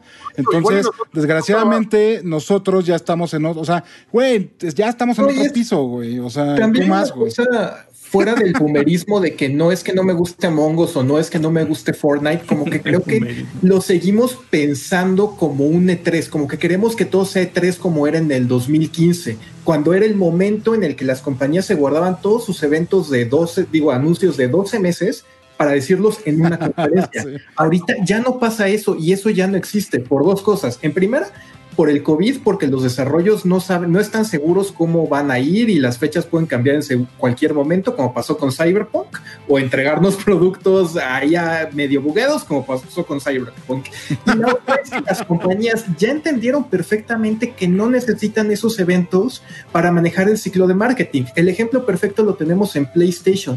PlayStation agarró, sacó una publicación de un maldito control que no entendíamos nada y solo decías maldito control feo y esa cosa en Instagram pegó como loco. Y entonces Sony dice, yo para qué voy a un evento y le pago al E3 si saco una publicación de blog, compro siete anuncios en Facebook y todo el mundo está hablando de mi control. Y todo el mundo está hablando de mi consola y todo el mundo está hablando de mi juego. Entonces sí, a lo mejor pon tú, tú dices, no manches, yo me quedé con ganas de saber cuándo sale Ratchet Clank, ¿no? A lo mejor en 15 días Sony dice, hago un State of Play y ahí te anuncian fecha de Ratchet Clank y te muestran Silent Hill. Y dices, ah, ok. sí, definitivamente estamos, estamos esperando muchísimo, muchísimo de, todo, ¿no? siempre esperamos ver una bomba en todos lados.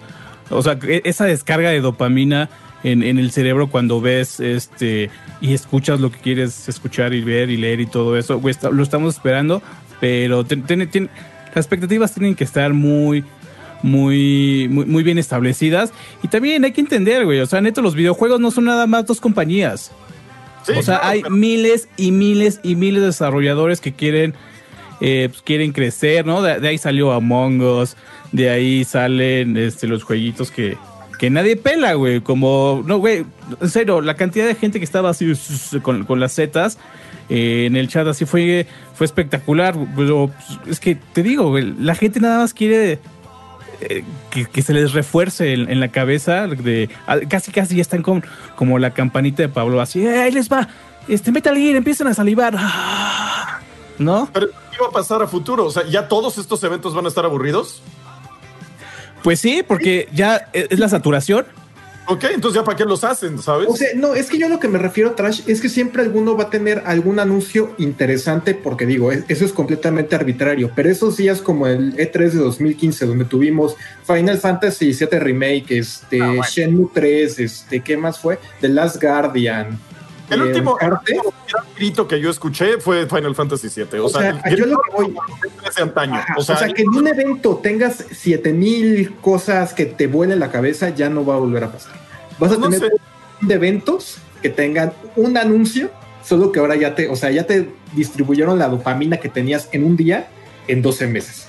Sí, sí, porque yo ya veo así un buen de apaticidad, o sea, de que nada más están así de, mm, ah, ok, ya, Sí. ya los Game Awards, cool, chido. Lo que sigue. Y luego ya, el problema es que como dices, la dopamina te la distribuyen en 12 meses y ya todos los anuncios, todos es, ah, mm, cool, qué bueno.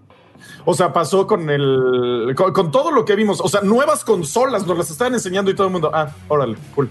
O sea, no sé si ya estamos en esa época donde ya la heroína ya lo está haciendo. ¿Sabes cuál es el problema? Que nunca nos enseñaron las nuevas consolas, güey. Nos empezaron a vender el concepto desde que no había nada que ver, güey. Entonces ya te hartas también, cabrón. Ah, nuevas consolas, nueva generación. Pero, pues vean Minecraft, güey, aquí. O sea, güey, y, y te lo empiezan a diluir y eso es lo que pasa, güey. Vas generando resistencia. Y ya cuando por fin mostraron las consolas, güey, ya todo el mundo se había formado una opinión, ya todo el mundo había decidido que le cagaba o que le gustaba, ya todo el mundo había decidido que era mejor o peor la consola, cuando no las habían visto, no sabíamos nada, no sabíamos que no iba a haber juegos nuevos. No sabía, o sea, me explicó realmente, va cambiando. Y aparte, algo, algo bien interesante que, que- que yo estaba platicándole a mi, a mi novia en estos días es que, o sea, yo creo que las consolas, está bien el Xbox, están, están padres y todo. Sí, sí, está, está chido el, el, Series X, el Series S y todo. Pero realmente ahorita el, el héroe, digamos, de, de Microsoft, pues es el maldito Game Pass, güey. O sea, eso es lo que está manteniendo eh, todo. El hardware, ahí está, güey. Ahí está, ya salió, lo tienen, eh, sí lo pudieron este, conseguir o no lo pudieron conseguir y todo. Pero, güey, la gran, gran eh, sorpresa es el Game Pass, güey. Y eso es lo que yo creo que va a darle ahorita a Microsoft. eh, Bueno, eso es un hecho.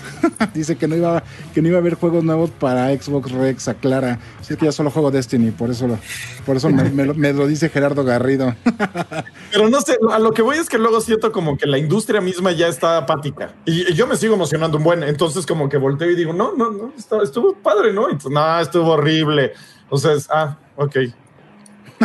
Es que ya está cambiando, güey. La cosa es que la- las personas, güey, con las que o sea, con las que te llevas, güey, con las que platicas, con las que vivías eso, pues ya no van a Narnia, güey. Sorry, trash. O sea, ya. Sí, no, ya Exactamente. Miren, forever.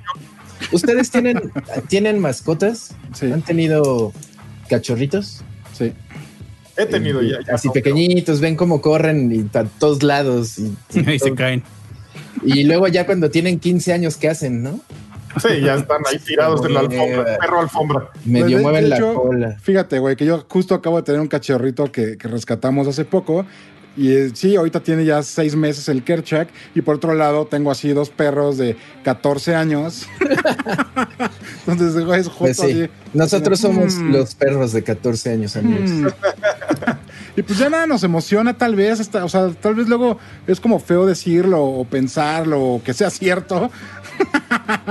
Pero pues es que ya nos las sábanas, trash, ya nos no, han roto el corazón, güey, nos han, ya hemos vivido los grandes momentos así de emoción, güey, y ahorita pues ya todo No, es pues, una repetición de esas experiencias, güey. Entonces ya yo- todo aparte empezamos a, a- a reflejarlo, güey, sobre, ah, la pinche emoción, cabrón, de cuando iba a salir el Nintendo 64, güey. Y luego, o sea, ya las, va, güey, es como, es como Groundhog Day, güey, como, como hechizo del tiempo con Andy McDowell y este...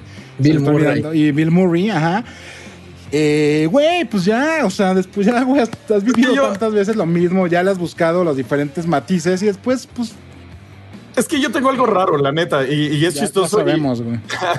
Y mi ex, mi ex reía porque, por ejemplo, tengo un super estéreo así que armé poco a poco y lo hice que quedara poca madre, ¿no? Este, y cada que pongo algo, "Jo, ya oíste cómo es que se oye increíble. Dude, llevas seis años con ese estéreo y cada que vas a poner una canción dices lo mismo. Qué desesperante. Y yo, pues, ¿qué quieres? Me sigo emocionando. O sea, yo soy tengo, cuando algo me gusta, me fascina. O sea, ese es uno de mis grandes problemas en la vida. Entonces me clavo. Y también cuando ponía la tele es, uy, ya viste esa calidad. Los negros son negros y los rojos son rojos. Dude, déjame ver la película, deja de hablar de tu televisión. O sea, soy de esos. Sí, pues, de- desgraciadamente. No me conoces, Rex. Yo, yo lo sé, yo lo sé, güey. Solo digo que, pues. Güey, está bien difícil mantener ese ritmo, güey. No, ya verdad, sé, o sea. Yo es algo en el cerebro. Yo creo que no se desarrolló o Están algo. diciendo que eres el Peter Trash, güey. Ajá, soy Peter, soy Peter Pan durísimo. Claro. De hecho, el Trash también, también se lo quiso llevar ahí atrásito del barco, un, un señor sin mano, pero. Así es. Pero estuvo raro, pero pues lo disfruté. Pues sí, güey, no sé. Y- y ya, güey, hablando, porque veo que ahí lo siguen diciendo, o sea, ¿qué, qué onda con, con los ganadores? Ah, Por ahí sí. oí, oí, porque no, yo no, no pude estar en el stream, la neta estuve, estuve ocupado como hasta, no sé, como 40 minutos ya dentro del evento y no quise ya romper ahí el... La neta estuvo bien chido el stream, eh, tuvieron muy buena dinámica, la neta. El, congrats, Quake, la verdad. Eh, Fue el Guari. Se aventaron, eh, la neta. Sí llegó ahí el Guari viejo a... Sí, fue, fue el a darle Guaripolo. vida, pero- Gracias, Guaripolo. El, El Guari. Guaripolo. Queremos, Guari. Ajá. Eh, pero en cuanto a los ganadores, este, que de los que hablabas, mi Rex, pues sí estuvo chido. O sea, a mí me gustó. Al único que creo que no le atiné fue a Doom, que no ganó juego de acción, ganó Sí. eh, Hate. Bueno, que no le atinamos, porque todos sabíamos, ¿no? O sea, eran como medio obvios, la neta. Yo pensaba, sí, la verdad, sí, y lo discutimos y yo estaba seguro, güey, que Doom iba a ganar. O sea, aunque Sí. yo no estaba tan de acuerdo porque a mí Rex no me gustó tanto, eh, no... Tengo, o sea, no, no, no le di chance para lograr que me atrapara, pero pues es que, güey, ya no, güey. O sea, entré, te- como les dije, entré y pensé que sentí así como que estaba en la casita del terror de la feria ahí en Atizapán y... Órale, Así sí se pone de- fuerte a Tizapán, cabrón. O sea, ajá, güey, sí me dieron en mi madre y todo, pero pues veía las paredes, así unos güeyes ahí metidos atrás de una reja, así. O sea, no pude, güey, neta, ya no pude. A mí no me gustó, pero estaba seguro de que el juego se lo merecía, güey, que Doom iba a ser el ganador de, Que estuvo de muy, y... muy eh, predecible este año, ¿no? O sea, los veía decía, ay, obvio va a ganar este, sí, obvio va a ganar este, sí, obvio va a ganar. O sea, era Teníamos la esperanza de que Last of Us no ganara mejor. No estoy diciendo que no se lo merezca, no estoy. ¿Por qué? Porque yo solo soy una persona. Acuérdense, mi opinión es mi opinión y porfa no se sientan como en peligro de que monopolice a las suyas, pero o sea, mi, mi propia opinión es que pues a mí se me hace que no se lo merecía. Fue una buena experiencia, tuvo cosas técnicas bien chidas. Yo, por ejemplo, decía que en cuanto a musicalización, para mí The Last of Us 2 es perfecto. En musicaliza los momentos de una forma extraordinaria. Tuvo varias cosas, pero para mí no debería ser juego del año. Yo esperaba que no fuera y de repente, ¡pum! El Quake ya estaba cantándolo ahí diciéndonos que no comiéramos cosas picantes ni nada antes de... y pues, güey, o sea... Era obvio, o sea, es de esos, como decía, un Oscar cantado, esa movie que hizo todo para ganarse el Oscar y dice, Ajá. bueno, se lo va a ganar, o sea, es obvio. Gotti Entonces, es, es como les decía el año, el año pasado, ¿no? El show pasado de que eh, yo veía un poquito débil la selección de juego del año este año, ¿no? O sea, perdón, los nominados, los que estaban en la lista, los veía un poquito débiles porque, o sea, sí había uno que se destacaba, pero se destacaba quizá por otros méritos que no alcanzaron los demás, ¿sabes? Eh, um, este, a ver, ¿cómo, cómo, cómo se los planteo? Eh, un- una cuestión donde quizá no fue el, el super mega juego del año que está ahí en la lista, pero sí tiene los suficientes méritos para que, y, y que los demás no lo alcanzan. Pues a mí, Final, mi corazón gritaba así, puta, por favor, estaría genial que ganara Final Fantasy. Era imposible, ¿no? Pero mi corazoncito decía, ah, estaría bien bonito. Pero pues no.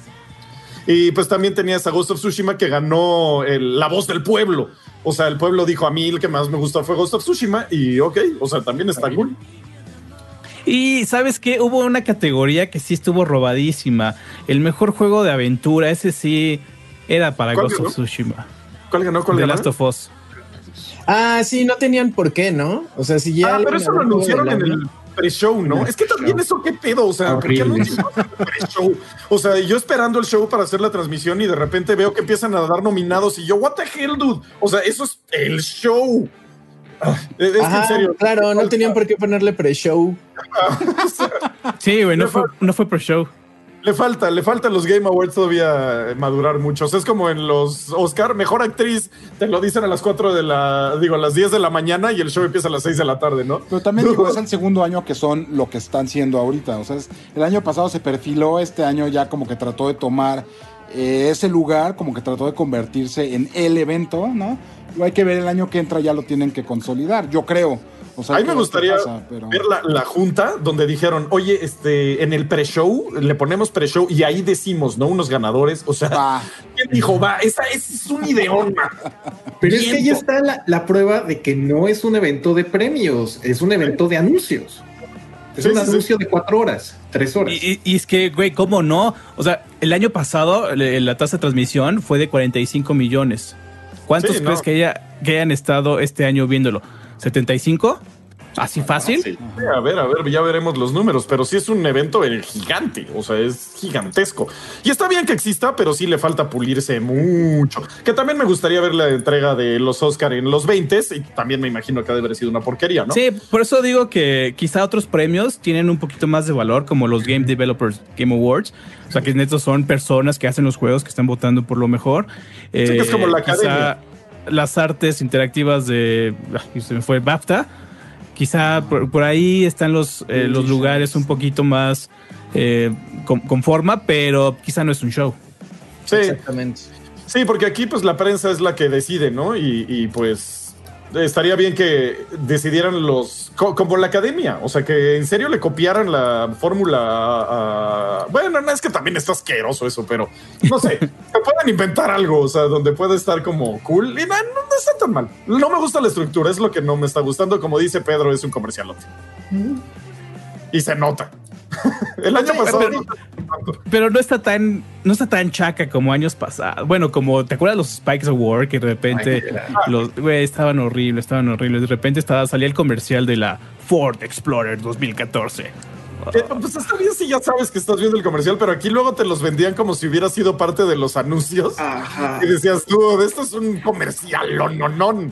O sea, es que mira, yo lo que voy es que está perfecto que lo hagan así, está perfecto que sea un anuncio. eh, a la, si a la gente le entretiene, está chido, pero es no hay que pedirle peras al olmo, ¿no? Sí. O sea, yo lo que voy es que hay gente que basa su personalidad entera en odiar 12 meses quién ganó el Game of the Year cuando, Ah, sí, sí, sí. o sea, no pasa nada. Si a ti te gustó otro más, Sí, es claro. igual de válido, o sea, no pasa nada. Luego la gente. Y muy vocal, porque también es como un video de YouTube. Ves Em, 83 mil likes y 4 dislikes. Y los comentarios, no me gustó, no me gustó, no me gustó, no me gustó. Y parece que a nadie le gustó el video. Pero dices, entonces, ¿por qué tiene 83 mil likes? El problema es que el hater es muy vocal. O sea, la gente se vuelve muy pasional. Entonces se vuelve como la voz dominante. Y ese es un gran problema a lo largo y ancho de la sociedad ahorita. Y juras que a la gente no le está gustando algo porque está hablando cuando tiene 85 mil likes. Y ese es un gran problema, ¿sabes? Y lo veo con muchos, eh, lo veo en todos lados, la neta. Sí, Ya los Game Awards, es, no. es la es este como la el echo chamber que se hace en internet, ¿no? Que todo, que todo se hace que todo se multiplica, ¿no? Pero mundo, si, si vas a, a- a Twitter y lees, dices, órale, a nadie le gustó The Last of Us. The Last of Us fue un fracaso, güey. Pero cuando que ya vendió ves- 14 millones de copias. Ajá, dices, ah, no, sí le gustó a mucha gente. Y cuando hablas con tus amigos y la mayoría te dice, me encantó The Last of Us, dices, ah, entonces creo que me estoy yendo, como dice Quake, por el Echo Chamber y estoy haciéndole caso a Twitter. Entonces ya es donde te das cuenta, ¿sabes qué? Ya no le voy a hacer caso a Twitter.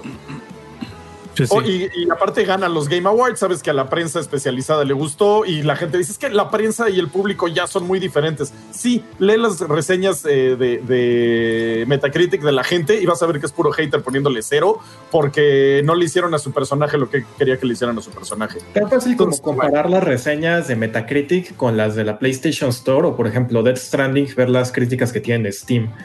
O sea, la gente dice, ah, está bien chido, está bien loco, no sé qué, pero te metes a Twitter, a Facebook o Metacritic y es el peor juego del universo. Ajá. Y, Y mucha gente se lo compra porque igual y no tiene tanta exposición como nosotros a ver tantos puntos de vista, a ver eh, números, a ver estadísticas de los videos, de las opiniones, de los tweets. Entonces la gente dice, ah, órale, a nadie le gustó este juego, ya no me lo voy a comprar. Entonces también es, híjole, no sé, Internet se volvió el nido de la desinformación así brutal. Qué mala onda, qué mala onda. Pues sí. Cyberpunk, el pedo. Ajá. Y de hecho se supone que este juego, eh, ay, siempre se me olvida el nombre, eh, que era como de pixeles, algo Night, Dark Knight, no es. Last Night. The Last ¿no? Night. The Last Night, gracias. Que Tim Soret es el director, o sea, hasta lo sigo al, a- al director. Se supone que eso era lo que él quería hacer, como la opinión de la gente y todo lo, lo políticamente correcto dominaba la- el- ya la sociedad. Entonces era una sociedad distópica donde nadie podía hablar porque todo el mundo eh, le hacía peer pressure para que no dijera lo que quería decir. Entonces se vuelve como una autocensura social espantosa. Y censuraron el juego porque iba a hacer eso. Entonces ahí, es muy claro lo que está pasando. Pues bueno, va- vámonos al super chat. Así es, vámonos con el superchat, muchachos. Eh, empiezo yo en lo que abren sus eh, documentos. Dice Cristian Murguía. Hoy llegué temprano a la misa de viernes. Saludos. Muchas gracias, Cristian. Qué bueno que llegaste temprano. Ojalá y sigas eh, acá con nosotros. Échate el que sigue, mi Rex. Tengo al Debarán Aguilar que mandó 50 pesos y no dijo nada más. Qué chido nombre. Aldebarán siempre me ha gustado. Aldebarán. Déjame, le paso, le paso el link al Denchito también para que pueda ver, Ah, claro. Echarle un lente. Ah, justo el Quake me estaba diciendo. Bueno, Mientras mientras tanto, Kirosawa nos dice saludos a todos y pues saludos. Saludos, Kurosawa. Saludos. ah, el Kiro- Kirosawa es de la banda de, de Token. Siempre está Sí. con Monch, siempre lo, lo- lo ubico de ahí. Ah, cool. Más mi Quake. A, a ver, Luis BG dice Blade Runner 2077. Uy, güey, ahora yo digo el siguiente, que es otra vez de nuestro amigo Aldebarán Aguilar, que otra vez nos mandó 20 pesos y no dijo nada. Igual estaba intentándolo y no pudo. Aldebarán, güey. escríbenos lo que querías poner Sí, ahorita sí, en el sí, chat, ponlo ahorita y yo lo cacho y ahorita lo leo, bro, porfa. Espérenme, a ver, a ver, a ver, a ver. Muy bien. Ancho Rowe dice 20 pesos. También dice Juan, que estuvo. Hoy Juan fue el personaje del chat. Desde ayer, desde ayer en el stream. Desde Sí, sí, ayer. Sí. A ver, yo tengo este que es JGMS2609, dejó 20 varos. Saludos amigos, besitos en el turbulento. Oye, güey, ya viste el de que salen unos cables y unas montañas y dice Juan FPS, o sea, First Person Shooter. o sea, es lo que está viendo Juan. Estuvo muy cagado ese meme. Muy bien. Tenemos a. eh, no es cierto, vas mi Rex, vas, vas, vas. Ok, ok. A ver, tenemos a. Tengo algo, algo que dice Static089, pero no dice nada más. Ah, no, sí. Abajo. Aquí está, perdón, ya vi. Ah, banda de Level Up, ¿cómo estamos? Como cada viernes, aquí estamos. Quake, ¿qué opinas? Cyberpunk, Rex, ¿ya jugaste Days Gone? ¿Alguien sabe de la BlizzCon? Eh, Me interesa la segunda pues ya. pregunta. Ajá, güey. No, todavía no he podido jugar Days Gone, amigos. No me odien, fue culpa de cosas, pero. Pero ya aguanta el Play 5, ya para que lo juegues a 60 cuadros. Se ve Sí, increíble, es otro juego. güey. Ok. Y este, eh, yo no sé nada de se la BlizzCon. Se movió, No sé, ahorita ajá. te digo 19 y 20 de febrero. Todo ¿Qué digital. pasó? Gracias. Es que. Ah, preguntaban que qué onda con la BlizzCon, ajá. Claro. Pero pues ya eso es lo que. Eso es lo Eh, que yo tengo ahí. Mi Densho vas con el que sigue. Ah, voy con el que sigue. Dice así, este, que Static. ¿Es ese? 089. Static 089 eh, Rex. X Rex es porque eres un creo, ajá. Correcto. Es un fanboy de Xbox. Eso no, no es innegable. Pero está chistoso que mandó otros 20 varos solo para, para aclarar, güey, que soy un X fanboy. Rex. Ah, X-Rex. No, o sea, sí me gusta, ya lo he dicho varias veces, sí me gusta y todo, pero una cosa es lo que me gusta y otra cosa es, es quién soy, entonces Lo que es. está chistoso que, ah, te gusta, entonces. Ah, no, te ¿quién reduce, obvio, a que eres un. O sea, Ajá, güey, está chistoso eso. Pero... cuando comes piensas en Xbox. eh, Precisamente porque me gusta, tienda, soy como más crítico y le doy menos chance, pero bueno. Claro. ¿A quién le toca el que sigue? Eh, Pedro. Eh, Salvador Ramírez nos dice, revivir después de muchos problemas y situaciones. Les mando un abrazo a todos. Saludos a Dencho. Antes lo escuchaba mucho en Mixur. Ah, saludos. saludos. Ya volveré. Muy bien. Eso. Pues, pues ya todo el... Y llegó un último super chat del Link M Luis, 50 pesotes. Muchísimas gracias. No veo mensaje por aquí de él. Entonces vamos a cerrar con que fue un apoyo. Muchísimas gracias, amigo. Eh, y muchísimas gracias a todos. Sí, muchas gracias a todos. Con nosotros, muchas, gracias. Gracias, por la invitación. Gracias por la invitación. Cuando quieran, aquí voy a estar.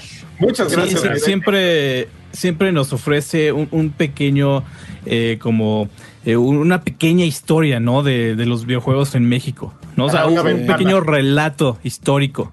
Así es, sí, siempre es agradable escuchar eso.